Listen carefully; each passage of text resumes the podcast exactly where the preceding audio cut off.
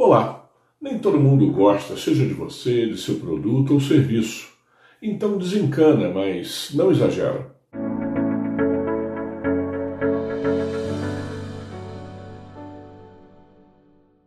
Produtos, serviços, marcas e profissionais têm em comum algumas variáveis que devem e precisam ser tratadas com urgência, cuidado e, sobretudo, persistência.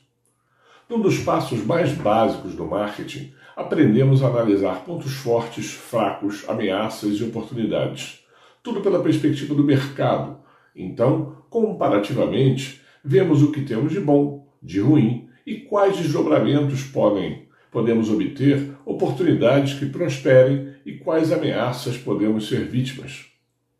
Aqui cabem aspas, ou seja, um comentário a visão de conjunto, de pacote ou de combo, como usamos tanto no marketing, é bem pertinente para vermos se o que produzimos presta e também se nós prestamos. Me assusta como profissionais tão bons em determinados aspectos não percebem que seu combo é ruim, bem ruim por vezes, e anula, silencia suas qualidades diante de defeitos tão visíveis. A ideia da ferramenta não é criar egos infláveis ou gestores deprimidos, mas dar a todos nós condições de tirar proveito das oportunidades e de nos prepararmos para eventuais combates, reconhecer as qualidades e defeitos também. E hoje quero me dedicar aos defeitos. Defeitos de produtos, serviços e, por que não dizer, de profissionais. Se de um lado o ótimo me assusta pela imobilização que causa, falamos disso há algumas semanas, os defeitos recorrentes também me apavoram. Produtos, serviços profissionais às vezes possuem tamanhos defeitos e, pior, recorrentes, que acabam por limitar sua eficiência, atratividade ou mesmo valor. Sempre fui a favor de potencializar as qualidades, deixando os defeitos leves escondidos, silenciados, neutralizados. Assim, ao invés de buscar produtos ou profissionais medianos, apoio e incentivo que se potencializa as qualidades. Mas é muito importante compreender que alguns defeitos, proporcionalmente, podem funcionar como âncoras.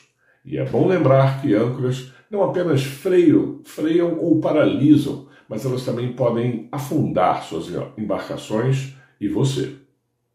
Me assusta muito como certas pessoas, produtos e serviços ignoram seus defeitos sem criar quaisquer métodos de controle, prevenção ou contenção, deixando que eles se sobressaiam mais que qualquer qualidade ou que ataquem qualquer iniciativa positiva.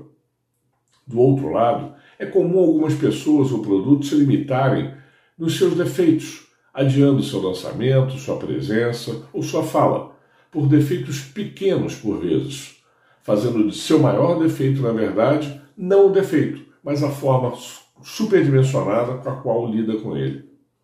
De uma forma ou de outra, defeitos são aspectos que devemos ter no radar. E acredite, é preciso uma avaliação correta, não apenas sua, mas de seus clientes, usuários, subordinados, líderes, de forma que ele, o seu defeito, nunca afete o seu desempenho de produto, serviço, marca ou mesmo o seu. Até a próxima semana.